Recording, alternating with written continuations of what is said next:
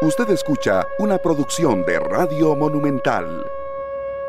La radio de Costa Rica, dos de la tarde con dos minutos. ¿Qué tal? Muy buenas tardes. Bienvenidos a Matices. Muchas gracias por acompañarnos eh, y estar con nosotros en un programa más, hoy en horario normal y cumpliendo lo que les había señalado en el sentido de que yo iba a intentar tener durante algunos días a nuevos diputados eh, de las diferentes fuerzas que quedaron representadas en la nueva Asamblea Legislativa que asumirá funciones el próximo primero de mayo. Así es que muchas gracias por acompañarnos a través de la radio, a través de Facebook. Estamos transmitiendo, recuerden, en la cuenta de Noticias eh, Monumental. Eh, saludos a Gustavo Brenes, la realidad que, vivimos. que nos reporta sintonía de Cartago, a Marco Vargas, muchas gracias, a José Daniel López, quien también nos reporta sintonía esta, eh, esta tarde de miércoles. Y mm, también pueden escribirme a través de mi Twitter personal, que es Randall Rivera V, por si tienen algún comentario o pregunta para mi invitado de hoy, que es el primer diputado en la historia de Nueva República. ¿Por qué lo digo así? Porque el bloque anterior identificado con Nueva República oficialmente son diputados independientes identificados con ese bloque, pero que un partido que se llame Nueva República salga a pedir votos y logre eh, eh, diputados electos, pues es la primera vez. Y el primer lugar por San José era también su candidato presidencial, don Fabricio Alvarado, que me acompaña hoy en el programa. Fabricio, bienvenido a Matices, ¿qué tal? Gracias, Randall. Buenas tardes. Gracias por la invitación. Aquí estamos a la orden. Muchas gracias para estar con, eh, por estar con nosotros. por supuesto que no puedo dejar de, de preguntarle, Fabricio, qué le parecieron y particular, no solo qué le parecieron, sino cuáles son las razones que cree que incidieron en los resultados electorales del pasado 6 de febrero. ¿Verdad? Que el país, yo no puedo decir que se partieran dos porque la diferencia es fuerte, pero que sí eh, decidiera por dos fuerzas eh, para ir a segunda ronda. Fabricio.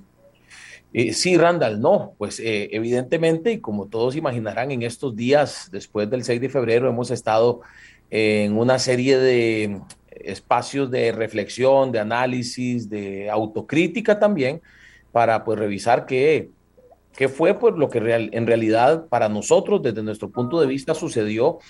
Eh, y específicamente en los resultados que a nosotros competen, ¿verdad? Evidentemente, creo que la aparición de don Rodrigo Chávez, especialmente en las últimas semanas, su crecimiento y al punto de llevarlo a la segunda ronda, creo que de pronto fue algo que, pocos vimos venir, ¿verdad? Quizá en nuestro caso particular estábamos más enfocados en don José María Figueres y doña Linet Saborío, específicamente, y en las últimas semanas, los últimos días, incluso la última semana de debates, creemos que por ahí puede haberse dado el crecimiento de don Rodrigo. Desde nuestro punto de vista, es evidente que el tema del abstencionismo y el porcentaje histórico que se dio en esta elección pues también afectó, máxime que en zonas donde nosotros hemos recibido un apoyo más fuerte, histórico, y aún así con ese abstencionismo, pues lo recibimos y tuvimos eh, pues la buena noticia de, haber ganado en la provincia de Limón, de haber estado prácticamente en un empate con don José María Figueres en Punta Arenas. Eh, eso, pues a pesar de, de esos resultados positivos, evidentemente el abstencionismo ahí nos afectó más y pues de pronto eh, provocó al final no solamente el haber quedado fuera de segunda ronda, sino también el no haber logrado los diputados que quizá esperábamos. En todo caso, debo decir, Randall, bueno, y, con esto de los diputados también hay que mencionar que el tema del quiebre de voto a nosotros nos afectó. Hemos estado haciendo un análisis y en el caso de Nueva República el quiebre de voto fue bastante mayor que el de los demás partidos. Pero en todo caso, pues eh, recibimos con agrado eh, esta primera representación, como usted bien lo mencionaba, esta primera representación de Nueva República en el Congreso, eh, siete diputados en una, a ver, en una realidad que se veía complicada por la cantidad de partidos políticos. Y bueno, está claro que de los 25 partidos, 19 se quedaron sin representación alguna en la Asamblea Legislativa algunos de ellos que tenían o que tienen actualmente representación en el Congreso. Entonces, desde ese punto de vista, creo que el resultado es bastante positivo, tomando en cuenta que como estructura partidaria, pues es nuestra primera experiencia nacional y, bueno, estamos satisfechos y creemos que eh, también el futuro de Nueva República depende mucho del trabajo que vayamos a hacer en estos cuatro años con los siete diputados. Claro, ahorita, ahorita me enfoco en eso, pero me parece muy interesante las razones que usted le llevaron a los resultados electorales, porque me hacen pensar, uno, en el abstencionismo, ¿verdad? Y dos, en los debates. Eh, ¿Cree usted que don Rodrigo Descoya, de alguna manera, en los debates o en algunos debates por la dinámica de los debates? Quizás sí, y, voy a, plantearlo ya como alguien que está fuera de competencia, ¿no? Y que, está, y que puede ver las cosas desde afuera y hacer un análisis y autocrítica. Creo que quizá, eh, por ejemplo, en, en, especialmente los últimos dos debates, eh, el enfoque hacia don Rodrigo Chávez quizá fue excesivo y lo que se y lo que sucedió fue que incluso de parte de nosotros mismos, los otros candidatos, pues le dimos demasiada plataforma. Eh, más allá. Perdón. Lo martirizaron. Pues no sé si martirizaron, él también hizo lo suyo, él también atacó, él también eh, de alguna manera eh, tenía su estrategia que teníamos claro que en el caso nuestro, siendo que nosotros éramos a ver, e, en aquel momento, pues por lo menos lo que se vislumbraba era que a segunda ronda entraba don José María Figueres y que el segundo participante podía ser eh, doña Linet Saborío o este servidor. Entonces, fue claro que en el caso de don Rodrigo Chávez se enfocó en nosotros dos y quizá eh, pues eso más la constante participación que tuvo por cuestionamientos de parte de prácticamente todos los candidatos que estamos ahí, puede haberle generado de alguna manera algún rédito positivo. No es la única causa, hay un sinnúmero de causas que yo creo que de alguna manera eh, influyeron, repito, el, tema del abstencionismo para mí está claro que fue eh, muy fuerte y puede haber influido en el resultado final. En el caso de las costas, yo sí tengo por seguro que nos afectó considerablemente.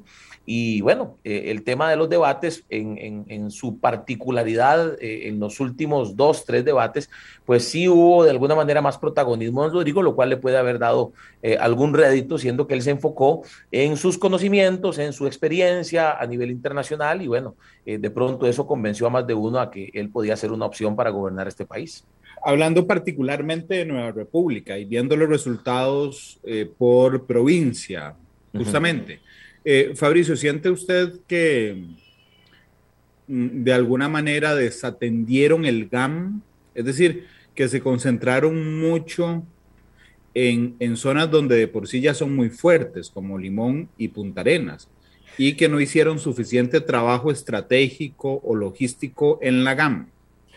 Bueno, yo creo que el trabajo se trató de hacer en todas las provincias. Le voy a poner un ejemplo. Eh, en alguna reunión eh, donde conversamos y también escuchamos la posición de algunos de nuestros líderes, eh, algunos de ellos nos decían que, por ejemplo, en la zona rural y en las costas y en el norte y en el sur del país, se vieron pocas vallas nuestras y más bien muchas se vieron en el gran área metropolitana. Y precisamente fue un poco para tratar de posicionar en nuestro partido, para tratar de posicionar nuestra candidatura en una zona donde históricamente no hemos sido tan fuertes, y es precisamente la GAM San José, eh, sobre todo San José, Heredia y Cartago. En Alajuela creo que obtuvimos un resultado muy positivo que dicho sea de paso, también fue influenciado por las zonas eh, rurales de la provincia de Alajuela, específicamente la zona norte. Entonces, eh, en esa línea, Randall, más bien creo lo contrario, creo que hicimos un esfuerzo por tratar de posicionarnos en el gran área metropolitana, precisamente teniendo en cuenta que además es una zona con mayor población y necesitábamos crecer. Creo que fue un primer desafío, pero nos deja claro el resultado que todavía el desafío continúa y nosotros como partido Nueva República debe seguir trabajando para posicionarse más en estas provincias donde pues los resultados no nos favorecieron tanto como, como fuera de la GAM y específicamente en Punta Arenas y Limón donde tuvimos esos resultados positivos. Pero más bien en sentido contrario, creo que se hizo un esfuerzo eh, por tratar de meterle más fuerte al gran área metropolitana, pero que quizás no alcanzó por distintas razones. Una de ellas es precisamente que somos un partido que se está posicionando, que está eh, empezando a trabajar con tres años de existencia, eh, pues hay muchos desafíos, retos, cosas que aprender y precisamente en eso estamos, ¿verdad? En, ese, en esa autocrítica, en ese análisis para tratar de pues convertirnos en un partido cada vez más fuerte. Cuando habla de la cantidad de diputados, y eso me llamó mucho la atención porque la noche de las elecciones y la particular y la noche siguiente, yo realmente leía a Nueva República como un ganador en las elecciones. Es decir, no siempre hay que ganar las elecciones para ganar porque son un partido nuevo, bien que mal, don Fabricio, porque demostraron que las, los resultados de hace cuatro años eran por Fabricio Alvarado y no por Restauración Nacional. Así es. Y porque, porque tiene una bancada de siete, es decir, eh, cualquier partido nuevo desearía tener una bancada de ese tamaño. Pero usted al inicio me dice, bueno, no tenemos los diputados que quisiéramos haber tenido. Teníamos... ¿En, sí, serio están, voy a usar un término tico, ¿están acuevados por el número de diputados? No, no, no, en lo absoluto, en lo absoluto. Creemos que es un resultado positivo por las razones que usted acaba de explicar, sumado al hecho que pues quedamos entre las seis fracciones o entre los seis partidos políticos que sí lograron representación de 25 o más posibles, porque recuerde además que en algunos casos eh, hubo provincias donde había partidos locales, partidos provinciales que participaron. Entonces, no, el resultado es ampliamente positivo. Ciertamente, sí, tengo que reconocer que nuestra expectativa, por ejemplo, era eh, lograr el diputado de Heredia, don Francisco Prendas, era lograr tres diputados en San José, logramos dos. Nuestra expectativa era lograr dos diputados en Punta Arenas, logramos uno. Y bueno, eso reduce una expectativa de 10 diputados que teníamos a 7, que sin embargo, usted bien lo dice, es una fracción, eh, pues me, parece que bastante importante, que va a tener protagonismo, que además está compuesta por gente de muy buen nivel y entonces estamos contentos, no agüevados ni mucho menos en lo absoluto, estamos tranquilos, evidentemente sí esperábamos un resultado más positivo el, en cuanto no solamente a la, a la, bancada, sino también a la votación presidencial. Y ahí es donde digo, hubo varios factores que pueden haber influido, los estamos analizando y sobre todo pensando en que cada uno de esos factores nos lleven a aprender con miras a futuros procesos electorales. Usted sabe bien que en un año ya estamos otra vez con las municipales encima y pues hay que empezar a trabajar desde ya para eso. Eh, si lo interpreto bien, la lectura, usted no lo ha dicho. El golpe más fuerte electoral fue el de Francisco Prendas, porque es muy cercano, es muy cercano a usted, eso no es un secreto para nadie, pero uh -huh. además, digo, es un trabajador activo desde hace muchos años a la par suya. Sí, yo, yo para serle franco, eh, más bien creo que donde más nos sorprendió el resultado fue en Punta Arenas. Yo creo que en Punta Arenas estábamos, de hecho, a ver, la, nuestra candidata en el segundo lugar de Punta Arenas, Nancy García, eh, hizo un trabajo extraordinario de coordinación en la zona sur del país, corredores, corredores que es eh, y ha sido históricamente eh, un lugar donde Liberación Nacional ha dominado, corredores lo ganamos y lo ganamos con creces, gracias al trabajo de, del equipo de, doña Nancy. Y creo que nosotros sí esperábamos y teníamos más certeza aún de lo que se pudiera lograr en Heredia, más certeza de, dos, o por lo menos más esperanzas de dos eh, diputados en la provincia de Punta Arenas. Entonces, eh, es quizá ahí y, y quizá en San José sí esperábamos tres. Sabíamos desde siempre y desde que veíamos los resultados, eh, ya eh, los datos a los que teníamos acceso de diferentes encuestas eh, por provincia, sabíamos que Heredia y Cartago y Guanacaste incluso eran provincias donde teníamos más dificultades para crecer y así se dio, pues realmente, ¿verdad? ¿Por qué, me, me dice con tanta seguridad que el quiebre del voto los afectó mucho? Eso lo logran comparando los votos por el candidato presidencial versus los votos por diputados. Así es, así es. Fíjese que precisamente si usted entra, eh, la estuve viendo casualmente hoy en la mañana en Ajá. la aplicación, en la aplicación del Tribunal de Elecciones, votante informado, para darle a nivel nacional, eh, el, aunque incluso ya en nuestra gente ha estado haciendo las comparaciones y en nuestro caso el quiebre de voto eh, de Nueva República fue de, o anduvo más o menos por el 40%, cuando en otros partidos puede haber andado por el 20, 25, 28%. Entonces, por lo menos los datos que hay en la aplicación en este momento, que, que son datos pues oficiales, ¿no? Eh, con el, vamos a ver, con, con 6.039 mesas procesadas, de 6.847 en total, eh, habla de que nosotros recibimos 270 mil votos en la papeleta presidencial, pero en las papeletas legislativas, todas juntas, eh, un poquito menos de mesas escrutadas, como 600 mesas menos escrutadas, estamos hablando de 164 mil votos, es decir, eh, unos 100 mil votos menos en las papeletas de, diputados. Eso es un desafío que nosotros tenemos a futuro. Eh, debo decir, Randall, que fue algo parecido a lo que pasó hace cuatro años, ¿verdad? Hace cuatro años fue bastante similar, hubo 540 mil votos para presidente y 360 mil, 70 mil para diputados hace cuatro años. Entonces es evidente que si la gente no hubiera quebrado el voto como lo hizo, pues de pronto nuestra bancada legislativa sería más numerosa. Repito, todo esto lo hago a manera de reflexión, a manera de análisis, autocrítica, que hemos estado hablando bastante del tema, pero bueno, es, parte de lo que tenemos que aprender, de lo que tenemos que eh, trabajar y buscar estrategias más certeras para que en próximas elecciones pues los resultados sean distintos. Don Fabricio, ¿por qué cree que pasó esto del quiebre de voto? Le voy a lanzar una hipótesis. y, lo hago con todo respeto, pero es que la vez pasada, así como llevaron diputados buenos, hay algunos de ustedes muy buenos, bueno, algunos que usted llevó con Restauración Nacional, que, que de los 14 me refiero, muy buenos, digo, hay otros muy malos. ¿No, ¿No, le parece que fue que, que, que a la gente se decepcionó de algunos diputados del periodo 2018-2022 y se lo cobran quebrando el voto. Puede ser, puede ser, Randall, pero también eh, recuerde que le estoy mencionando que hace cuatro años pasó exactamente lo mismo, ¿verdad? Entonces, eh, pasa por muchas razones. Hay, eh, por ejemplo, eh, partidarios de partidos políticos tradicionales. Vea el caso, por ejemplo, de la Unidad Social Cristiana. La Unidad Social Cristiana en la papeleta presidencial, eh, pues manda a doña Linet Saborío al cuarto lugar, pero quedan en el segundo lugar para diputados. El quiebre de voto fue eh, podríamos decirlo así, más tradicional, más pensando en el partido. Es una cultura partido que nosotros, pues evidentemente con solo tres años debemos pensar en consolidar a futuro, debemos pensar en trabajar a futuro, que nuestra gente se identifique más con el partido y no solo con el candidato, que por supuesto yo me siento contento y honrado de que la gente se identifique con la figura de Fabricio Alvarado, pero también como partido necesitamos consolidarnos más, crear nuevos liderazgos y pueden haber sido dos cosas, sí, de alguna manera descontento de la gente pues con lo que consideran un mal trabajo de algunos diputados de aquellos 14 que ingresaron, pero a la vez también quizá, y esto también para, para ver hacia adentro y para hacer autocrítica,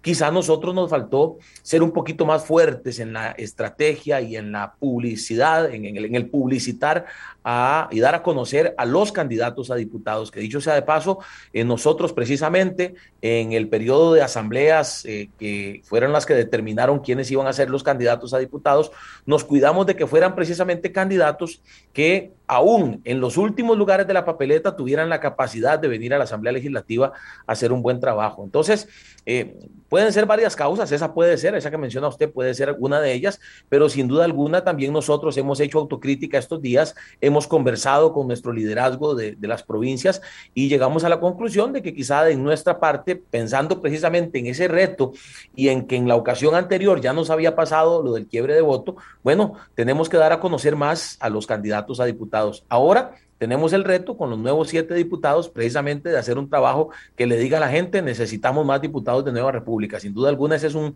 un, reto, un desafío que se debe afrontar desde la Asamblea Legislativa con la fracción que entra el próximo primero de mayo y también desde la estrategia que se vaya a hacer para próximas elecciones y por supuesto desde el trabajo en estructuras en todo el país.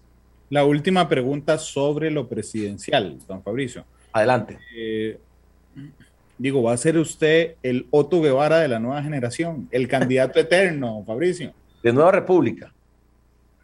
sí, sí, ah, de la nueva generación, dice usted. Por... Me refería yo a la, nueva generación, porque ya esa no es nueva. Ahora van a tener que ponerse generación porque ya no es nueva. Pero, pero, no, no, me refiero, ya fue dos veces candidato presidencial. Sí, eh, sí.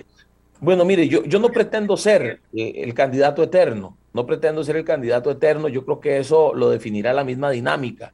Evidentemente voy a tener plataforma estos cuatro años a través del trabajo que hagamos en la Asamblea Legislativa, pero, y, en eso me satisface mucho porque no estoy hablando, eh, ya hablemos en buen tico, no estoy hablando paja, la gente del partido sabe cuál es el estilo de liderazgo que hemos tratado de implementar.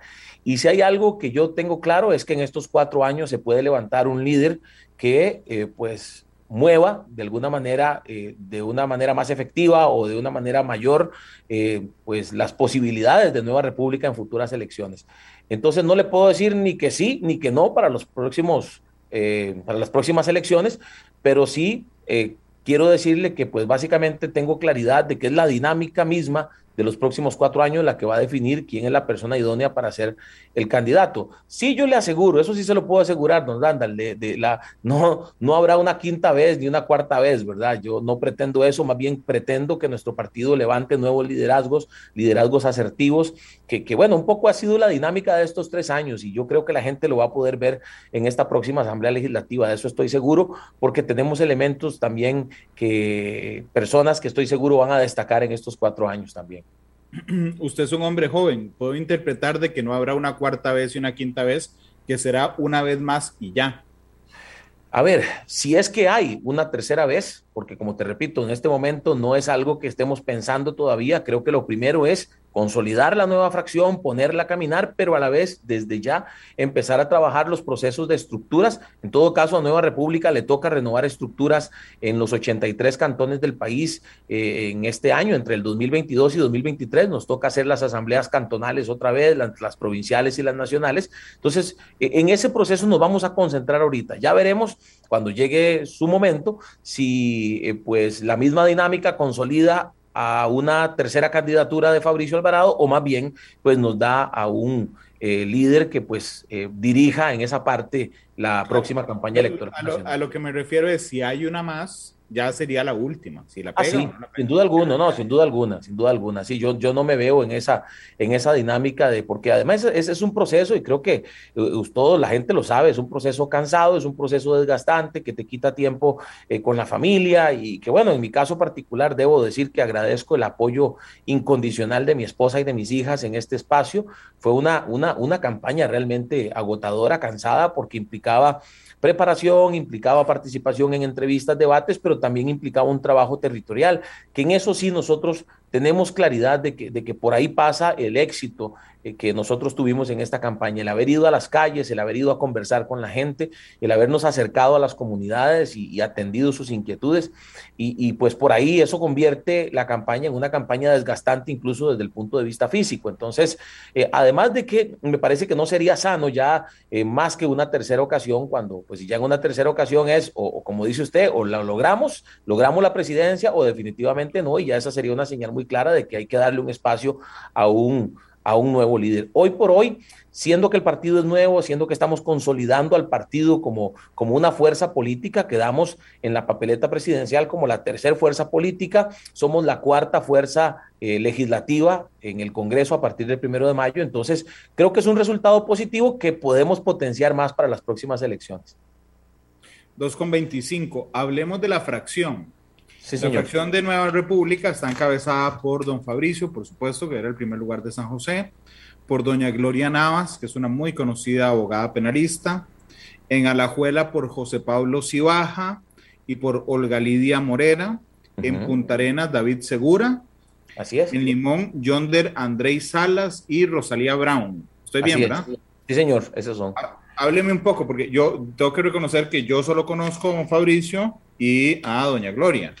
¿Cómo es esta fracción de Nueva República, Fabio? Mire, a mí me parece que es una fracción que además eh, de contar con profesionales. A ver, doña Gloria, como usted ya bien dijo, abogada, doña Olga Morera, ha tenido experiencia incluso en la Asamblea de Trabajadores del Banco Popular, trabajadores y trabajadoras del Banco Popular. Tiene una amplia experiencia en temas de economía social solidaria, incluso trabajando en esa línea eh, en el Ministerio de, Trabajo en algún momento.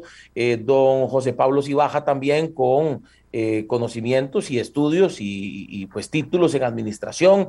Eh, don Yonder Salas, eh, ingeniero, eh, ingeniero que en la zona de Limón, ese es un tema pues bastante importante, siendo que tiene retos importantes Limón en materia de infraestructura, y doña Rosalía Brown también, que tiene bastante experiencia en empresas como Intel, 3M, etcétera, y que pues tiene un liderazgo importante en la provincia de Limón.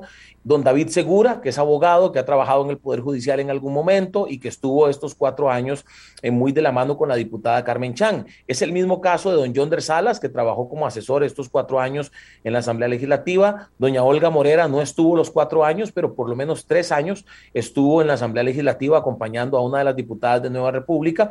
Y don Pablo Cibaja también estuvo estos cuatro años como asesor. De hecho, de los siete diputados, en el caso eh, mío, que ya fui diputado en una ocasión eh, y he sido candidato presidencial, cuatro diputados fueron asesores, entonces conocen bien la dinámica de la Asamblea Legislativa, conocen el reglamento legislativo, conocen la dinámica de comisiones, el tipo de mociones que se puede presentar, los plazos, etcétera.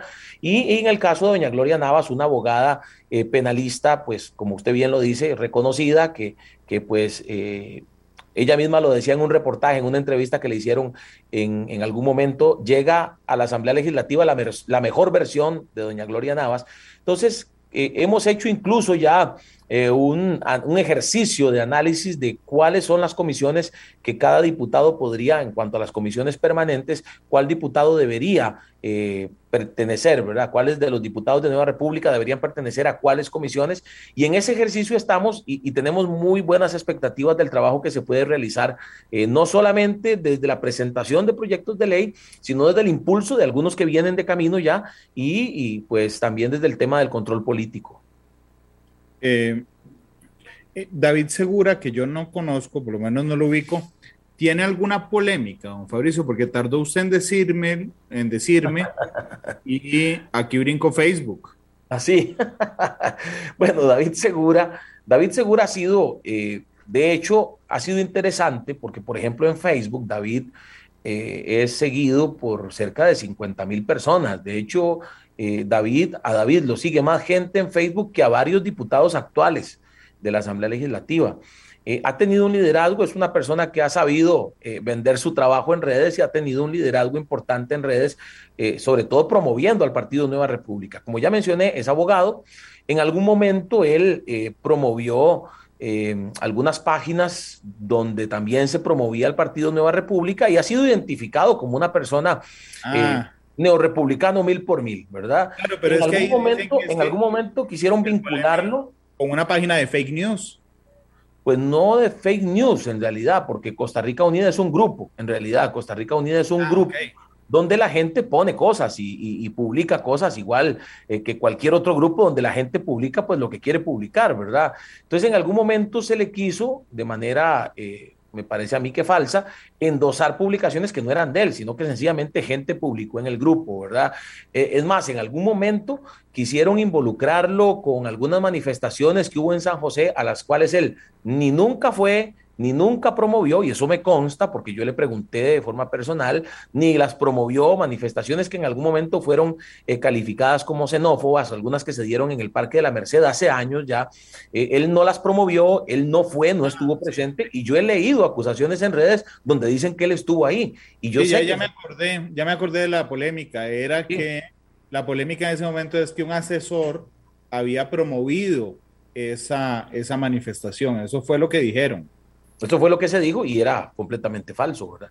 Pero bueno, David es uno de los que yo estoy seguro será, eh, los ojos de muchos estarán puestos sobre él porque además ha sido siendo asesor bastante pues mediático por, por publicaciones que hace y, por sus posiciones eh, personales y también como asesor de Nueva República en los últimos años. ¿Cómo van a definir la nueva, la, nueva no, la primera fracción de Nueva República oficial Así en la historia? ¿En qué se va a enfocar más? ¿En control político o en propuesta de legislación que a ustedes les interesa? Porque ciertamente tienen una, una cantidad de diputados respetable, pero no suficiente. Así es, así es. Y yo creo que, pues aquí tenemos que, tenemos varios retos. El primero, sí, ser una fracción propositiva, creo que aún con todas las críticas que ha tenido los diputados afines a Nueva República en los últimos años, eh, yo le podría hablar de un sinnúmero de proyectos, Randall, que ellos han presentado y que incluso han sido proyectos eh, a nivel eh, mediático que han sido sonados, aunque no siempre se ha dicho que son de nuestros diputados, pero para nosotros el reto es ser una fracción propositiva. Creo que tenemos eh, no solamente en los diputados, sino en el equipo de asesores que estamos armando. Estoy seguro que vamos a tener eh, un, muy buen equipo para hacer una fracción que presente proyectos de muy alto nivel. En control político creo que es necesario, creo que el país necesita eh, fracciones de oposición, de oposición responsable y de oposición verdadera. El mismo pueblo de Costa Rica decidió que oposición y eso es lo que vamos a hacer. Y en control político vamos a ser muy vigilantes de que pues las cosas se hagan bien desde el Poder Ejecutivo sin que eso se convierta o sin, convertirnos en un eh, partido o en una fracción legislativa que se ponga a entrabar cosas que de pronto son de beneficio para el país. Ciertamente para nosotros está claro, y en eso nos mantenemos en la línea de campaña política, que no apoyaremos ningún proyecto que implique más impuestos, que implique endeudar más al país y sobre todo que implique más golpes para el bolsillo de los costarricenses. Eso nosotros lo tenemos claro y en esa línea seremos oposición clara. Pero sí también, como usted bien lo dice, somos una fracción de siete diputados que tendremos que lidiar con fracciones, tres fracciones más grandes que la nuestra, dos fracciones que tienen seis diputados, y eso significa tener capacidad de negociar, tener capacidad de sentarse en una mesa con partidos que tienen una línea ideológica distinta u opuesta a la nuestra y pues eh, eh, yo, yo eh, estoy seguro que lo vamos a lograr. En algún momento ya yo tuve la experiencia, siendo solo un diputado, de dirigir negociaciones para aprobación de proyectos de ley que, que resultaron exitosas esas negociaciones. Entonces estoy seguro que con siete diputados alcanzaremos bastante más que eso. ¿verdad? Entonces, esa es la línea. La línea de ser por completo una fracción que responda a lo que el ordenamiento jurídico pide de los diputados. Es decir, presentar proyectos de ley, tener eh, la capacidad de ejercer un buen control político y por supuesto tener la capacidad también de sentarse a negociar, sobre todo cuando se trate de proyectos por el bienestar del país y de los más necesitados. Don Fabricio, ¿qué, le parece esta integración de la Asamblea Legislativa? Eh, a mí, le confieso, me llama la atención porque aunque tiene la misma cantidad de fracciones que la vigente, bueno, que la vigente entrante, la, vigente entrante empezó a tener un montón de diputados independientes, no solo los afines a Nueva República, digamos que son un bloque, sino también diputados individuales. Eh, y en esta... Solo, que, solo que esta entró con siete fracciones, recuerde, esta eran siete fracciones, la, actual.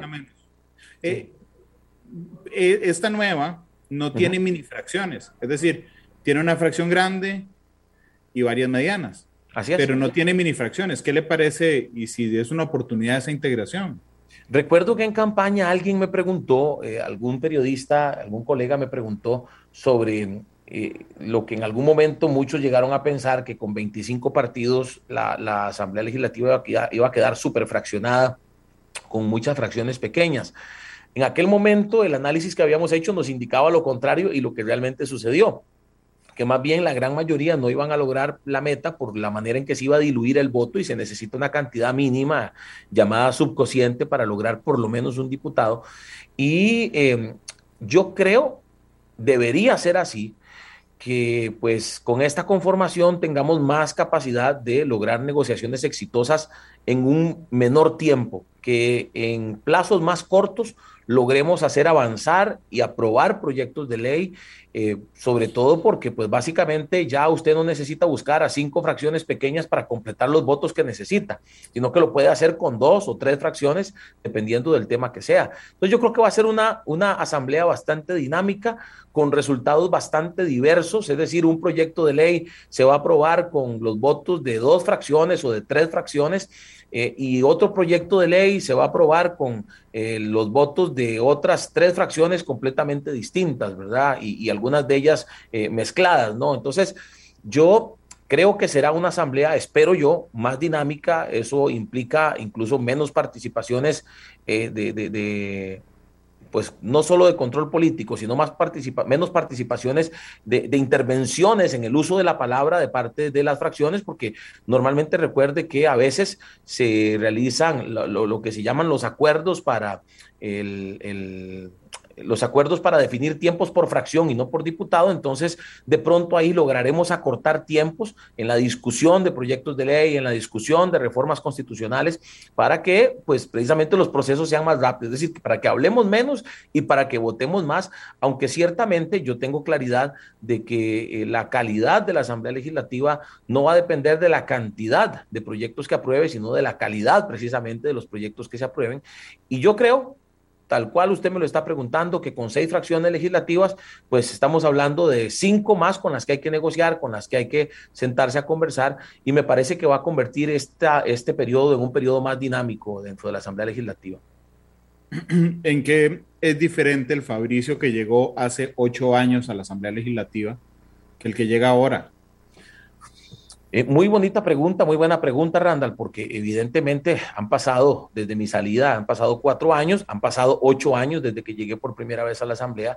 Creo que tengo un panorama más claro, no solamente por, por el haber participado en la Asamblea, sino también por mis participaciones en las campañas electorales, especialmente esta última, porque debo decir, Randall, que, que yo por lo menos eh, me percibo más maduro, más preparado, eh, más enfocado en los temas más urgentes de resolver en este país.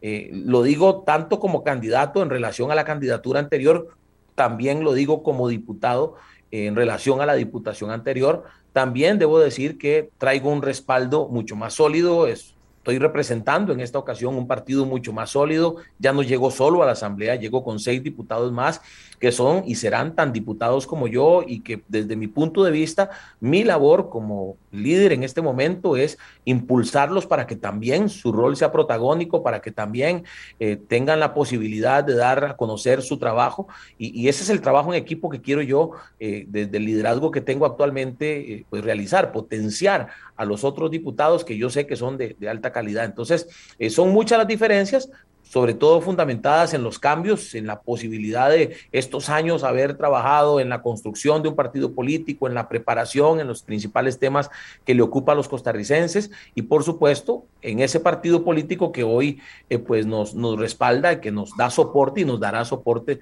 durante estos cuatro años en la Asamblea. Cada vez que pregunto esto se me vienen encima a mí. Eh, lo que pasa es que yo creo que, que es una pregunta interesante para, para los nuevos diputados, y particularmente después de una campaña tan fuerte. En, en, creo que fue en el último debate, creo que fue en ese último, Rodrigo Chávez fue grosero con usted, muy grosero. Eh, y efectivamente, digamos, le arriaron también a Rodrigo Chávez y él arrió por su parte. Hay, hay facilidad de que una vez que se ha roto, digamos, esa barrera, no podría decir que fueron irrespetuosos, pero sí groseros, eh, se puede negociar, don Fabricio, porque yo, yo creo que, que, que, una de las respuestas de don Rodrigo fue muy déspota con usted. Y, y, así se lo hice saber, así se lo hice saber yo. La, cosa es, si dos semanas después uno puede decir, ahora sí, sentémonos a negociar después de que te dije tal y otra cosa. Bueno, yo creo que esas son las cosas en las que todos los candidatos deberíamos pensar cuando estamos en una primera ronda, pensando en una segunda en la que posiblemente necesitemos apoyo de, otro candidato. Pero también voy a decir esto, Randall, y me lo han preguntado en varias ocasiones, y debo decir que aquí lo principal es el país. Y para mí, eh, lo que va a privar en la determinación de si dar o no, porque también tengo el derecho a decir, pues no, no voy a darle a ninguno de los dos candidatos el apoyo de forma pública, iré a votar, le pediré a los ciudadanos y aprovecho para decirle a los muchos, muchísimos que hoy están pensando no ir a votar o eh, votar nulo, bueno, eh, eh, yo creo que tenemos que pensar en el país y pensar en que el abstencionismo al final es el que termina determinando quién gana una elección nacional. Yo creo que en parte, y lo dije al principio, el abstencionismo terminó determinando quién pasaría a segunda ronda.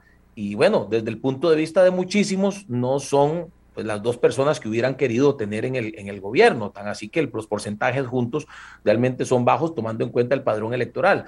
Pero aquí quiero llegar con esto, Randall, que eh, más allá de lo que se me dijo o no se me dijo en la primera ronda, lo más importante es sentarme con los dos, que ambos, eh, como ya lo he dicho públicamente, se han interesado en conversar conmigo, ambos eh, candidatos me sentaré con ellos, conversaré, veremos temas de agenda, cuál será eh, su prioridad, cuáles proyectos desde ya están pensando en convocar eh, en el primer periodo de sesiones extraordinarias que le corresponde al presidente por primera vez en la historia, en sus primeros tres meses de gobierno, ser quien convoque eh, los proyectos de ley en la Asamblea y pues ver si también dentro de ese espacio existe espacio para los proyectos de Nueva República o los que quiere impulsar Nueva República.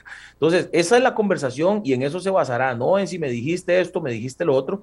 Creo que es un tema de madurez. Yo yo, eh, si le digo, no, es que ya está descartado por lo que me dijo en el debate, pues básicamente lo que le estaría diciendo al país es, no tengo la madurez para, para siquiera ser diputado. Yo creo que eso, sabiendo también la dinámica que a veces se da en la Asamblea Legislativa, donde hay confrontaciones, donde hay enfrentamientos entre eh, diputados de diferentes bancadas, ya para eso estamos preparados, estamos listos, sabemos que se da, sabemos que hay raspones, sabemos que hay chollones, como dicen, en estas discusiones y en estos debates, así que ya eso quedó aparte, ya eso pasó, ya pasó la primera ronda y ahora lo que queda es pensar en el país y tratar de determinar si alguna de las dos opciones es, eh, o, cuál de las dos opciones es eh, la mejor para el país. En eso tenemos que concentrarnos todos y por eso vuelvo a hacer el llamado, la gente tiene que ir a votar, no, no, no sería bueno que el abstencionismo sea el que determine quién va a ser presidente de la República. Es bueno, el panorama es muy interesante, realmente. A mí me dijo una fuente, y aquí voy a ser muy sincero, una fuente antes de ingresar al programa de hoy, que habíamos escuchado que era usted, me dijo, no, ya en Nueva República decidieron que cada uno le dé el apoyo a quien quiera y, y, don Fabricio no se va a meter a escoger a quien apoyan oficialmente. No, eso no es así, eso no es así porque Randall, como te digo, apenas ha pasado semana y media y para serle franco, cuando ellos me, cuando tanto don Rodrigo como don José María me escriben eh, a mi WhatsApp, mi respuesta fue la misma para ambos. Estoy en un espacio de descanso, de reflexión y autocrítica con mi gente de lo que pasó y también de pues enfoque, enfocarme en lo, en lo, en lo, en lo que se logró, que son los siete diputados ya incluso con ellos sí me reuní, con los seis diputados, con, la nueva fracción nos reunimos, hablamos de algunas cosas que vienen, hablamos de pues, detalles específicos administrativos y pues estamos dando un poquito más de espacio, que, que, yo sé que alguna gente come ansias y quiere saber ya cuál es la decisión que vamos a tomar. No, nos sentaremos con ellos, escucharemos ambas posiciones y sí, es una posibilidad, que al final digamos, eh, pues que cada quien vote por el que mejor le parezca luego de hacer el mismo análisis, el mismo estudio, o puede ser que al final digamos, bueno, hemos tomado la determinación de que la opción que en este momento le conviene al país es fulano o es fulano. Sí creemos que la gente tiene que ir a votar, creemos que, una vez lo digo, una vez más lo digo, no eh, le conviene al país que sea el abstencionismo, el que esté decidiendo eh, quién pasa segunda ronda o quién gana las elecciones por eso es importante pedirle a la gente, aún la gente que no fue a votar en primera ronda, que reflexione sobre eso y que tome alguna determinación para la segunda ronda. Pero no, de parte de Nueva República ni de este servidor, ni siquiera nos hemos reunido con ellos. No ha pasado más de un par de mensajes vía WhatsApp. Entonces, eh, no podríamos tomar una decisión sin haberlos escuchado a ambos, siendo que además ellos tienen la apertura de sentarse con nosotros y también escuchar nuestra propuesta temática, ¿verdad? Darles el apoyo a alguno, a cualquiera de ellos dos eh, una condición es integrar gente del partido al gobierno. No, no, eh, y, quiero ser claro en esto, el país, y, es, y fue nuestra posición en algún momento cuando se dio el resultado de la elección pasada, que fue una pregunta recurrente.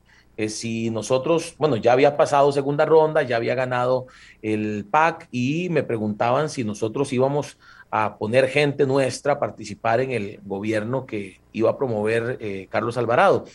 Y pues nuestra respuesta es la misma que yo le doy a usted ahorita y que será la misma incluso después de la segunda ronda y es básicamente, por lo menos el análisis que hemos hecho hasta ahora es, el país decidió que fuéramos oposición, el país decidió que nuestra participación fuera en la Asamblea Legislativa y pues Creemos que el partido que llegue a ganar, pues debe construir su propuesta, ya sea trayendo gente de otros partidos o no, pero que construya su propuesta eh, sin, sin ningún tipo de participación nuestra. Nosotros nos vamos a enfocar en el trabajo en la Asamblea Legislativa, en proponer y ayudar, por supuesto, al gobierno de turno en lo que consideremos es lo justo para el país, pero también en ser críticos del gobierno cuando haya que serlo. Entonces, no, no existe, no existe esa línea. Y votos para la presidencia de la Asamblea Legislativa, por ejemplo? Bueno, esa es una negociación aparte, que además pasa por realidades que pueden ser muy distintas. Y lo voy a decir tal cual me tocó vivirlo, no solamente como diputado en el 2014, sino como alguien que estuvo cerca de la primera negociación que se realizó para la presidencia, la primera presidencia en la Asamblea Legislativa en el 2018 que le correspondió a doña Carolina del PAC. 2014, don Henry Mora, del PAC también.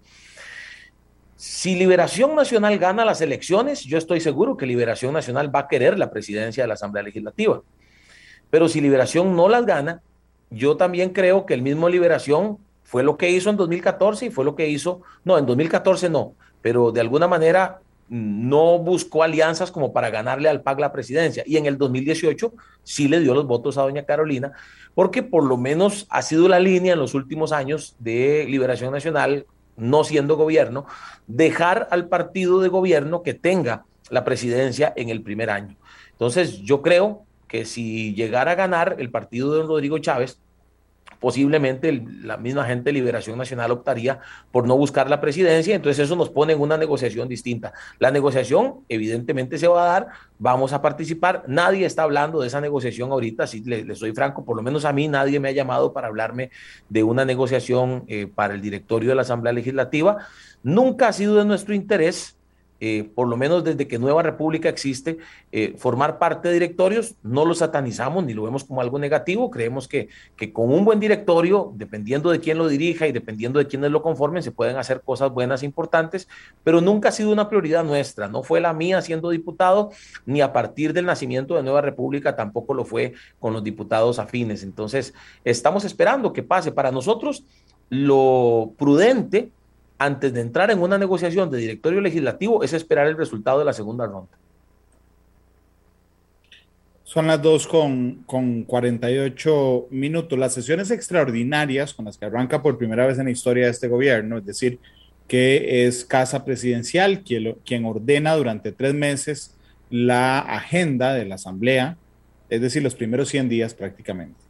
Eh, efectivamente, mm, busca que el Poder Ejecutivo tenga alguna libertad para plantear, o algún impulso, no libertad, impulso para plantear lo que propuso.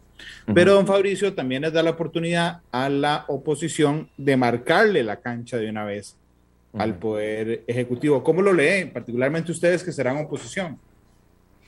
No, es una oportunidad, en efecto. Eh, yo creo que ahí, ahí sí entra, bueno, eh, también entra en, esta, en estas conversaciones que tendremos con eh, don Rodrigo y don José María, entra el tema. Nosotros tenemos algunos proyectos con los que sabemos eh, ambos no coinciden necesariamente. Le pongo el ejemplo del, del, proyecto para rebajar el IVA en un 30%, que el IVA que está en 13% baje al 9.1% que el IVA que está en 4% baje al 2.8% y que el IVA que está en 1%, el de productos agrícolas y canasta básica, baje al 0.7%, disminuir un 30% el IVA. Ese es un proyecto que en la campaña yo fui muy enfático y muy claro, para nosotros es prioridad. Nosotros quisiéramos que se convoque en, en, en los primeros meses en los primeros tres meses de sesiones extraordinarias y es parte de lo que pondremos sobre la mesa junto con otros más, el de disminuir cargas sociales a los trabajadores independientes, el, del tema del bono pymes, porque queremos que por lo menos se discuta, que se tenga la apertura para discutir y ver pros y contra de ese dinero que queremos darle a las pequeñas y medianas empresas para que se levanten de las diferentes afectaciones de la pandemia. Entonces, en las dos negociaciones, eh, cabe eh, meter el tema de las sesiones extraordinarias, tanto en la negociación de segunda ronda para definir si se da apoyo o, o no a alguno de los dos candidatos, y eh, en las negociaciones de primero de mayo también, por supuesto, porque ambas, creo yo, y es mi pensar, deben estar construidas más que en un tema de puestos, en un tema de agenda, en qué es lo que nos interesa para el país, en cómo nos interesa potenciar la generación de empleo en las zonas costeras, por ejemplo, cómo hacer avanzar un proyecto que nosotros hemos apoyado, el, el proyecto presentado por CINDE para llevar zonas francas fuera del gran área metropolitana. Entonces, sin duda alguna, el tema de los proyectos de ley que vayan a ser convocados en sesiones extraordinarias será un tema que pondremos sobre la mesa y nosotros lo haremos en las negociaciones. No esperaremos que nos pregunten. Nosotros llevaremos la lista de proyectos, algunos de ellos ya presentados, otros que posiblemente presentaremos desde el primer día. Creo que Costa Rica debe avanzar, por ejemplo, en una ley general de turismo. El sector turismo ha estado pidiendo a gritos que hagamos una ley general de turismo para potenciar este sector que perdió tantísimos empleos en la pandemia, más de 200 mil. Entonces, eh, en esa línea, sí, sin duda alguna, eh, nos permitirá, como bien usted dice, marcar la cancha sobre cuál va a ser eh, nuestra prioridad y sobre lo que creemos necesita el país y esperamos que eh, quien vaya a ser gobierno coincida con nosotros.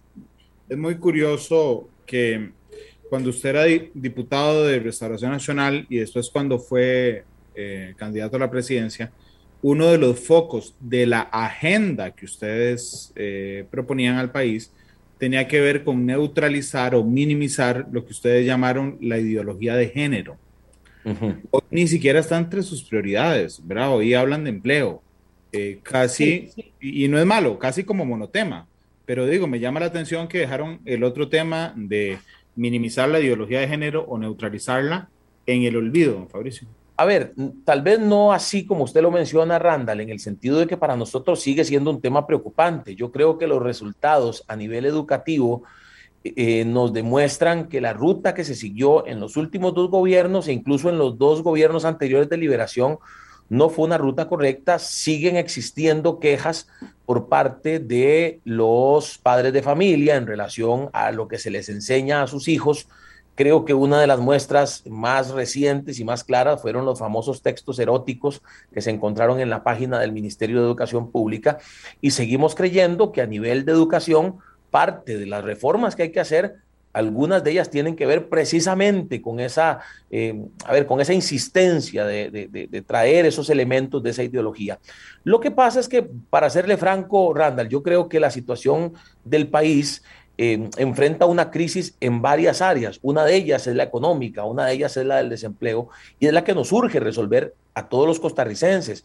Es en la que nos chima el zapato a todos. Es decir, eh, en este momento el que está a favor de que le enseñen esas cosas a nuestros hijos en la escuela tiene la misma preocupación por el desempleo que el que está en contra como nosotros actualmente.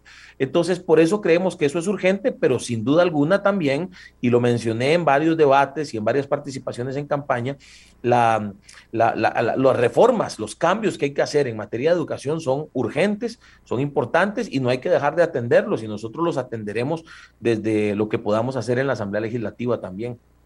Eh, no, no es Vamos a ver, el hecho de que priorizaran el tema de la ideología de género hace cuatro años y el tema familia hace cuatro años y que mucho le reclamábamos, no solo a usted, también a don Carlos, que se pusieran a hablar de los problemas urgentes, que también hace cuatro años nos apretaba el zapato en temas de economía y en temas de empleo. Cierto. Eh, digo, se lo pregunto con todo respeto, pero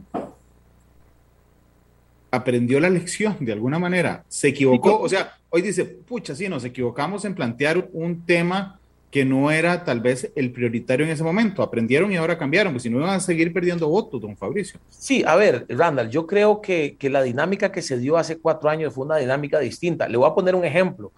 Eh, yo en segunda ronda hice la presentación de varios equipos eh, eh, con miras a, la votación de abril en la segunda ronda. Y recuerdo que había uno o dos periodistas que yo presentaba el equipo de seguridad. Recuerdo perfectamente que en aquel momento estaba doña Gloria Navas con nosotros en ese equipo, estaba don Álvaro Ramos, hicimos una presentación en Pavas eh, sobre, sobre nuestro equipo de seguridad y aparecieron uno o dos colegas preguntándome otra vez sobre el tema. Entonces también creo yo, Randall, que haciendo una observación a esa pregunta que usted me hace, también a veces eh, existe como la, la, insistencia de algunos colegas o algunos medios de comunicación con meternos en ese tema para ponernos a pelear. Ciertamente, más que decirle que aprendí la lección, yo lo que creo es que hemos madurado. Construimos un partido político, recorrimos todo el país, vimos y escuchamos las necesidades de muchísimos costarricenses, de los cuales el gobierno se ha olvidado, que han llegado en campaña electoral y, después se han desaparecido, que no les han resuelto eh, temas relacionados con pobreza, costo de la vida y generación de empleo. Entonces ahí uno dice, hay que enfocarse en esto, hay que trabajar en esto porque al final hay gente que posiblemente esté pensando, bueno, sé que el tema es importante por mis valores, pero al final a mí, ¿quién me va a dar las herramientas para traerle de comer a mis hijos más allá de, de, estas discusiones, ¿verdad? Entonces yo creo que sí, creo que maduramos, creo que crecimos, creo que hicimos una propuesta más amplia, creo que seguimos defendiendo esos principios y valores que hemos eh, dicho defender desde siempre, pero creo que hemos eh, entendido y así nos presentamos como un partido. Yo creo que los resultados están ahí. Fuimos uno de los seis partidos políticos de 25 posibles que lograron representación en la Asamblea Legislativa. Además, fuimos la tercera fuerza electoral desde el punto de vista de la campaña presidencial.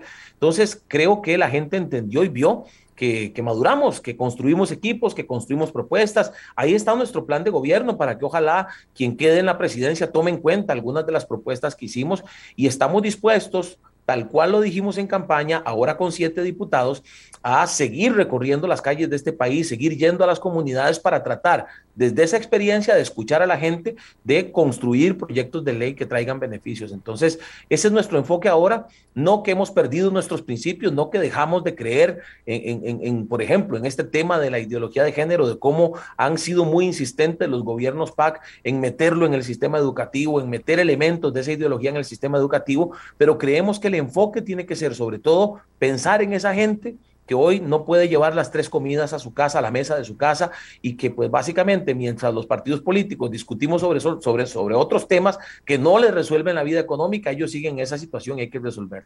Apechugo la observación, particularmente porque en el medio que yo dirijo le hicimos una pregunta al respecto en el debate también.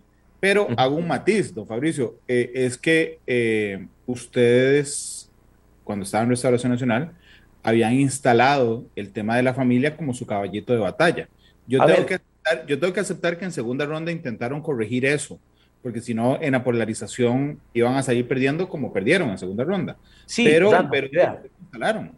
Sí, a ver, y como te, como te repito, yo, yo no estoy en contra de que se me pregunte sobre el tema, no tengo ningún problema, porque también creo que es un tema importante desde el punto de vista de los valores para muchísima gente y para muchas familias.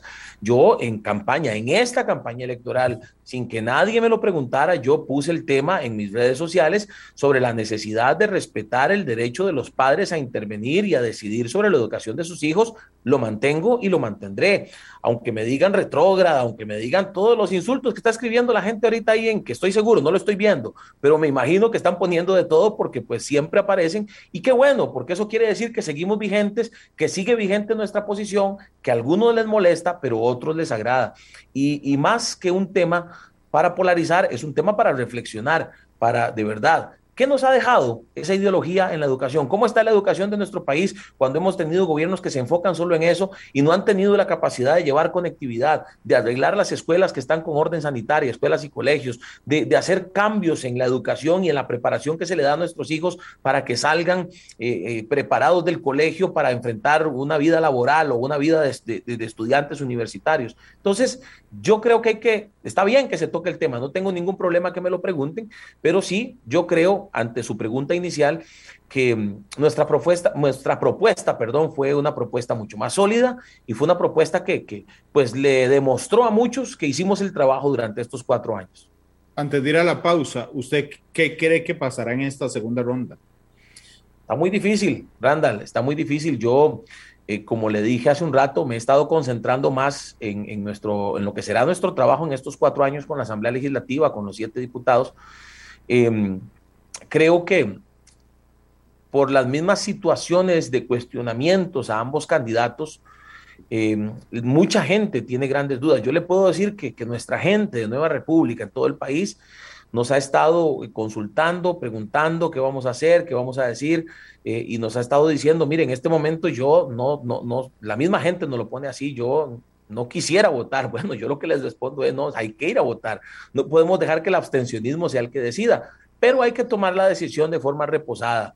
No, no nos precisa, faltan mes y medio todavía y creo que podemos construir, eh, conversar con ambas tendencias y, y, ver cuál es su línea eh, de pensamiento y de trabajo. En eso nos debemos enfocar, ¿verdad? En, en, más que en el tema de los cuestionamientos, el tema es que alguno de los dos tiene que quedar. Y el que quede, ojalá que sea con la mayoría de los votos y no gracias al abstencionismo que se vaya a dar ese día. Entonces, hoy por hoy, sí creo, Randall, que mucha gente no quiere ir a votar y sí, por lo menos desde mi punto de vista y desde la influencia que podamos tener o que yo pueda tener, voy a tratar de hacer que la gente o de invitar a la gente a ir a votar, porque sí es necesario que participemos. El abstencionismo nunca ha sido un amigo de la democracia, más bien creo que la afecta y, ese va a ser nuestro llamado en todo este mes. Mi compromiso es en todo este mes estar llamando a la gente a informarse, a ver las propuestas, a ver la línea ideológica que va a llevar el partido, eh, a alguno de los dos partidos para tomar la determinación. Son las tres y un minuto. Gracias por estar con nosotros. Don Fabricio, permítame ir a la primera pausa comercial. Adelante. Todavía nos quedan unos 20 minutos de, programa y gracias por acompañarnos. Ya volvemos. La radio de Costa Rica, 3 de la tarde con 4 minutos. Gracias por estar con nosotros. Don Fabricio Alvarado nos acompaña esta tarde, será nuevo diputado o será diputado nuevamente del partido eh, Nueva República, el primer diputado del Partido Nueva República, tendrán siete en total en la nueva legislatura. Don Fabricio, cuando yo le pregunto de qué depende el apoyo a otros candidatos, usted me dice que de agenda, ¿verdad? Eh, y me da algunas generalidades, agenda que tenga que ver con empleo, con reactivación económica, pero podría ser más específico, es decir, no, no en temas generales, sino en proyectos en específico a los que ustedes condicionen ese apoyo. Es capaz que estamos adelantando el trabajo y los dos equipos de los dos candidatos están oyendo matices y dice, bueno, es que si queremos el apoyo hay que eh, poner este proyecto en particular en las, en, las, en las, sesiones extraordinarias, por ejemplo, Fabricio. Eh, tiene el micrófono silenciado. Esa es una de las frases más repetidas en la pandemia. sí, aquí estamos, ya, ya, ya, lo, ya lo activé. Mire, hay varios temas. Algunos tienen que ver con eh, lo legislativo y otros no. Por ejemplo, el proyecto del Canal Verde Interoceánico, el Canal Seco, es un proyecto del que nosotros hablamos repetidamente en la campaña. Eh, eh, tenemos la suficiente información como para saber que sí es viable echarlo a andar, por lo menos que empiecen los estudios de prefactibilidad. Nosotros habíamos en campaña eh, pues hablado de pues firmar un decreto que lo declarara de interés público y es un proyecto que, eh, pues, en un plazo largo, evidentemente no es un proyecto que se termine en un periodo, pero es un proyecto que generaría muchísimo empleo. El cálculo que tenemos es de 60 mil empleos directos y 180 mil de empleos indirectos en nueve cantones de Limón, eh, Siquirres, Guasi, Muy Pocosí, eh, Heredia, Sarapiquí, Alajuela, Río Cuarto, Upala, em, Guatuso y San Carlos y Guanacaste, La Cruz. Nueve cantones, algunos de ellos con índices de desarrollo humano, económico y social, pues bien, eh, bien bajos, ¿verdad? Una situación bastante difícil. Generaría mucho empleo, reactivación económica, nos pondría en el mapa geopolítico mundial, eso lo dije en repetidas ocasiones. Ese proyecto para nosotros es importante que se tome en cuenta, no es un proyecto nuestro, es un proyecto del que se viene hablando desde hace 30 años y queremos a través de ver la posición de los actuales candidatos, ver pues realmente cuál es su disposición real a eh, resolver este problema tan lamentable del desempleo. Queremos conocer la posición o cuál va a ser la ruta, cuál va a ser la propuesta que le tienen, porque ambos han dicho y ambos han hablado de renegociar el acuerdo con el Fondo Monetario Internacional. Bueno, queremos ver cuál es esa ruta y ver cuál de las dos nos convence más. Eh, ver cuál es su estrategia para llevar zonas francas fuera del gran área metropolitana eh, para, para también generar empleo, cuál es, por ejemplo, su propuesta para Limón, para atender el problema de desempleo, para atender el tema turismo y para atender el tema de inseguridad en la provincia de Limón, ver qué tienen para Guanacaste, si dentro de su plan eh, para Guanacaste está la ampliación de 300 metros que necesita el aeropuerto de Liberia, que generaría pues muchísimos beneficios al turismo de esa provincia, ver qué se tiene para Punta Arenas, tomando en cuenta que en los últimos años eh, el desempleo ha crecido de forma escandalosa por temas relacionados con pesca, si hay algún proyecto para llevar zonas francas ahí, para de pronto llevar plantas atuneras, para la ampliación del eh, puerto de Caldera, eh, si hay algún plan para algún muelle de cruceros que es necesario en este momento en Caldera también. Eh, y desde el punto de vista legislativo le mencioné, por ejemplo, el tema del IVA, el tema de la disminución de las cargas sociales de trabajadores independientes y el tema del bono pyme.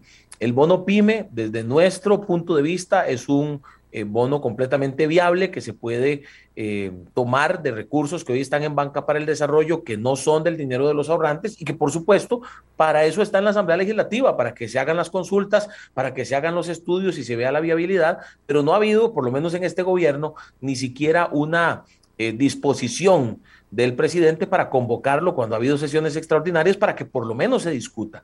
Y mencionaba también anteriormente, Randall, la necesidad que tiene el país de una ley general de turismo. Eh, en este momento el turismo ha sido un sector muy golpeado, Creo que también para nosotros va a ser importante en estas conversaciones ver cuál es la ruta para ayudarle a los agricultores a que se disminuya el precio de los insumos, lo cual les ha golpeado. Los insumos han crecido en un 100%, se ha, se ha duplicado el precio de muchos insumos. Lo hablamos mucho, visitamos muchas ferias del agricultor y fuimos a reuniones también con diferentes representantes de sectores agrícolas y hoy por hoy también eso está generando una afectación muy grande. Entonces, hay muchos temas de, de los que hablar, ¿verdad? Queremos empatar la agenda nuestra, ver la agenda que nosotros vamos a llevar con ellos de proyectos de ley eh, que, pues han presentado nuestros diputados y otros que se podrían presentar en conjunto y, y, ver cuál es la agenda que traen ellos. Por eso es que le digo que lo nuestro es, es temático, es agenda, es determinar cuál es el rumbo que va a tomar el país cuál rumbo tomaría con Rodrigo Chávez en la presidencia y cuál rumbo tomaría con José María Figueres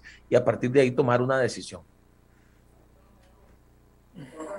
Don Fabricio, en la, en la distribución de la fracción van a tener especializaciones, es decir, eh, que usted, que supongo que será el jefe de fracción, digo, apura, no, no, no, sé si ya lo decidieron, porque creo que va a ser el jefe de fracción. Se decidió que, ayer, se decidió ayer, dicho sea de paso, ayer en la reunión que tuvimos, eh, de hecho el comunicado creo que estaba para salir hoy, eh, o mañana. Quemémoslo, quemémoslo. Pero ya, ya, usted lo preguntó, vamos a quemarlo. Sí, yo voy a ser el jefe de fracción en este primer año y doña Olga Morera va a ser la eh, subjefa en este primer año también. Como ya lo dije, mi intención es eh, precisamente que en este primer año los diputados se acomoden, trabajen, yo tratar de colaborar desde la experiencia que ya tengo con ellos y bueno, ya en el segundo año dar oportunidad a que eh, alguno de los otros diputados asuma esa, esa, esa carga, ese trabajo, ¿verdad? Pero sí, en este primer año seré yo el jefe de fracción. Ok, eh, pero ¿se van a especializar el resto en temas eh, en particular? Sí, estamos en la discusión en este momento. No tenga esto por 100% seguro porque puede haber un cambio, pero nosotros empezamos eh, la dinámica para determinar más o menos cuál podría ser esa especialización haciendo una distribución de las comisiones permanentes. ¿Verdad? De las comisiones que pediremos integrar en la próxima Asamblea Legislativa en el primer año, porque eso también cambia cada año. Entonces, por ejemplo, eh, nosotros estamos eh, estudiando, por ejemplo, si doña Gloria Navas va a la Comisión de Jurídicos o va a la Comisión de Hacendarios, por ejemplo. En el caso de los diputados de Limón, John Der Salas y Rosalía Brown, que pues hemos, por lo menos la primera conversación nos indica que ambos irían a la Comisión de Asuntos Agropecuarios, ¿verdad? Sobre todo porque para nosotros el tema de las costas es muy importante y pensamos en que es necesario en esa comisión tener dos diputados que eh, potencien lo que desde ahí se realice a favor de Punta Arenas, eh, a favor de Limón, que ellos son de Limón, pero también de Punta Arenas y Guanacaste y también, por supuesto, eh, zonas agrícolas del país, independientemente de dónde estén ubicadas. El diputado José Pablo Cibaja hemos planteado que también sea parte de la Comisión de Hacendarios. Eh, no sabemos si el planteamiento va a ser tener uno o dos diputados en esa comisión, es parte de lo que estamos estudiando y analizando. En el caso de eh, la diputada Olga Morera, que ha tenido como dije anteriormente, experiencia en temas de economía social solidaria, ella posiblemente eh, vayamos a promoverla para la Comisión de Económicos, de Asuntos Económicos, el diputado David Segura para la Comisión de Asuntos Sociales, eh, que pues también ahí hay proyectos de ley muy importantes a los que hay que darle seguimiento, y eh, en el caso de este servidor, eh, iría posiblemente a la Comisión de Gobierno y Administración. Desde ya, por lo menos sí le puedo decir, esto no lo he discutido con ellos y tengo que discutirlo con ellos y hablarlo. Eh, eh, yo tengo interés eh, formal de ser parte de la Comisión de Ingreso y Gasto Público, que, pues el, que realiza las investigaciones de posibles casos de corrupción y demás, pero es algo que todavía no hemos, no hemos llegado a la parte de las comisiones permanentes especiales, ¿verdad? Eh, entonces, por lo menos en esa parte ya más o menos ustedes pueden ir viendo cuál sería eh, la línea de cada diputado, eh, sin demérito de que después eso pueda cambiar, porque además eh, por año usted sabe que esa conformación puede cambiar dependiendo de la decisión del directorio. Sí, pero está interesante, porque además dibujan ustedes de una vez cuáles son los temas que como grupo les interesan. Uh -huh. en, en, en, en, lo particular. Eh, son las 3 con, con, con, 14 minutos y gracias. Usted no se imagina la enorme cantidad de gente que hoy ha estado con nosotros. Eh, digo, algunos lo apoyan a usted, otros no, pero yo le agradezco muchísimo a la gente que está con nosotros porque significa que les importan los temas políticos además. Así es. Que pueden ir llegando al país. Yo no sé por qué se está activando una alarma aquí en Repetel. Eh, pero bueno, son las 3 con, con, con, con 14 minutos en la tarde. Me interesa mucho cuando usted habla de la propuesta para reducir el IVA. Eh, esa fue una de sus propuestas más atacadas en debates, ¿verdad? incluso alguien le dijo, bueno, es que usted no entiende lo que va a hacer con eso. Eh, ¿En qué se basa para, para, para impulsar esa reducción del IVA, Fabricio?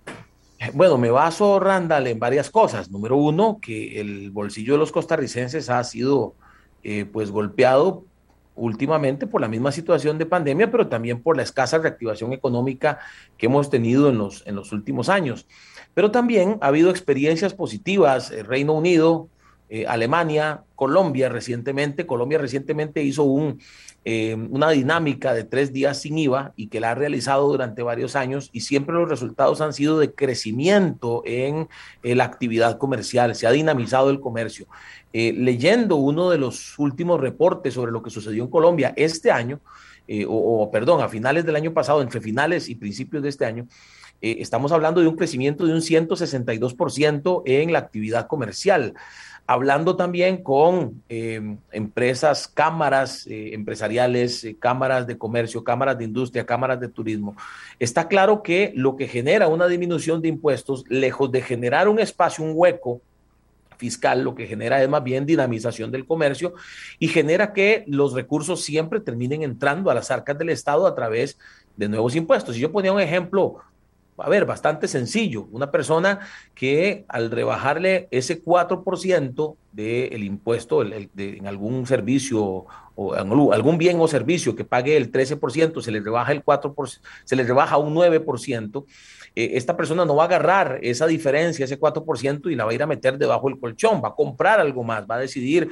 eh, adquirir un nuevo producto o de pronto utilizar ese dinero para salir de paseo con la familia, cenar con la esposa, comprar algo más, repito, y pues básicamente al final, eh, alguien que pensaba, hablando de impuestos, invertir en algo que le iba a generar un 13%, terminó pagando un 18% en impuestos, terminó entrando más dinero. Esa es la misma lógica que se ha utilizado en los países que mencioné, con los resultados, repito, positivos de dinamización del comercio. Va más gente a comprar, los comercios, por lo tanto, tienen mayores posibilidades de generar empleo, contratar más gente, dependiendo de ese crecimiento del comercio o de su comercio en particular.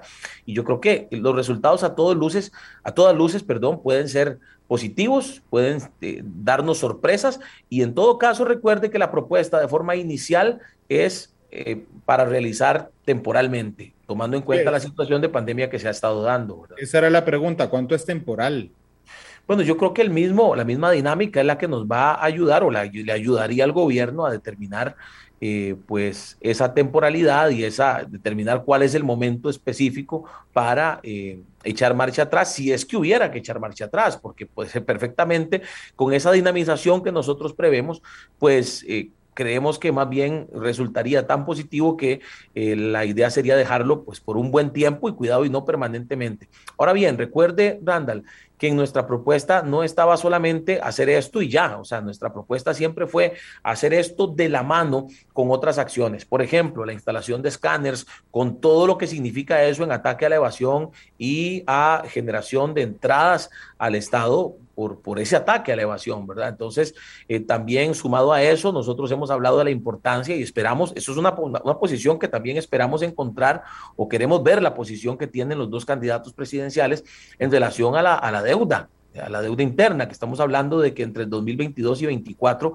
se vencen 12 mil millones de dólares. Bueno, ¿cómo se piensa reestructurar? Si van a renegociar algo, si se va a solicitar otro préstamo con menos intereses para pagar esos 12 mil millones y que ese préstamo quede a unos 30 años. Es parte de la propuesta que nosotros presentamos en su momento y que también tendría que ser parte de toda la, la propuesta, de toda la ruta económica. Lo que planteamos de disminuir el IVA tiene que ir acompañado de otras acciones que generen recursos y que generen una mejor recaudación, por supuesto.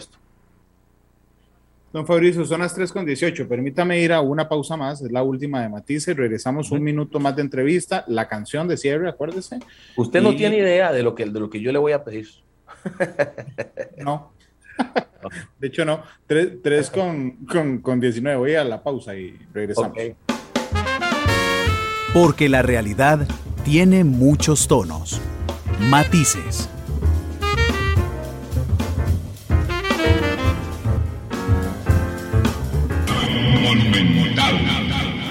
La radio de Costa Rica, 3.22 en la tarde. Gracias por estar con nosotros. Don Fabricio, la última pregunta en el último minuto. Eh, ¿Qué puede esperar Costa Rica de Fabricio Alvarado, el diputado, a partir del próximo primero de mayo? Mucho trabajo, eh, muchas visitas a las comunidades para escuchar a la gente y para generar los proyectos de ley a partir de esas necesidades de la gente y no solo de Fabricio Alvarado, sino de los siete diputados de Nueva República, como bien lo dijo usted al principio, y me satisface y me complace mucho decir, es nuestra primera fracción oficial, nuestra primera representación oficial de Nueva República con solo tres años de existir. Vamos a trabajar duro, vamos a hacer todo lo posible y más allá para representarles bien, para que se sientan de verdad eh, representados por nosotros y para que eh, pues también tengan en nosotros una posibilidad de ver la denuncia, la denuncia eh, veraz, la denuncia fuerte sobre situaciones irregulares que se puedan dar que esperemos sean pocas realmente. Nadie le desea el mal al gobierno. Si al gobierno le va bien, al país le va bien. Muestra de ello esto, esto muestra de ello han sido estos últimos años. Entonces, eso, mucho trabajo, muchas ganas de hacer las cosas por la gente y, pueden esperar eso, el, cumplir con lo que les hemos prometido en campaña, que aunque no llegamos a la presidencia, podemos hacerlo en, la diputación y es necesidades de la gente. Son las 3 con 24 en la tarde. Muchas gracias por habernos acompañado, don Fabricio. Gracias a usted. ¿Con cuál canción quiere despedirse? Usted puede ver su WhatsApp, ahí sí. Sí, señor. Ok. Tiene varias versiones esa canción.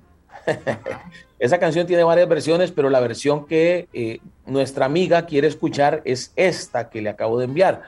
Estoy complaciendo a mi buena amiga, la periodista Febe Cruz.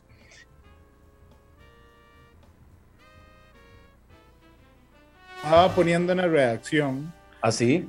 ¿Ah, Febe, le cuento porque siempre decía que es que le encantaba el ritmo de esa canción. Sí, Febe, a ver, para los que no lo saben, Febe es una extraordinaria tecladista, pianista, buenísima. Para los que no lo saben, a Febe yo la conocí hace muchos años y, la escuché tocando piano y realmente es impresionante lo, lo lindo que toca piano. Entonces, Em, precisamente me escribió ahorita en medio programa y me dijo, y le pregunté, porque le, dije, bueno, ¿puedo decir que vos me la estás pidiendo? Me dijo que sí. Entonces, complaciendo a mi amiga Febe Cruz, batalla espiritual de don Fabricio Alvarado, a la orden. La, jefa de información de Noticia Monumental. Así es. 3, con 25, don Glenn Montero, que está en el control máster de Monumental, Eh, nada más póngame un sello si todo está listo. Yo mañana los espero. Mañana hay cambio de, horario. Mañana Matices es de 12.30 a 2 de la tarde. No, es más, ya les voy a decir. Porque es capaz que yo me estoy equivocando. Vamos a ver, jueves 17. Sí, de 1 y 30 a 3 de la tarde será mañana Matices para que nos acompañen, para que estén con nosotros. Mañana les contamos quién será próxima semana que pasa por los retos del el nuevo presidente en diferentes temas. 3 con 26, creo que ya está lista la canción, entonces sí, Batalla Espiritual de don Fabricio Alvarado. Gracias por estar en el programa, don Fabricio. A usted las gracias, Randall, por invitarme, siempre a la orden, hay mucho que hacer y es por el país que hay que hacerlo y vamos a estar ahí al pie del cañón haciendo todo lo posible porque Costa Rica camine como tiene que ser. Gracias, feliz tarde, don Fabricio. Igualmente, gracias. Hasta luego. Este programa fue una producción de Radio Monumental.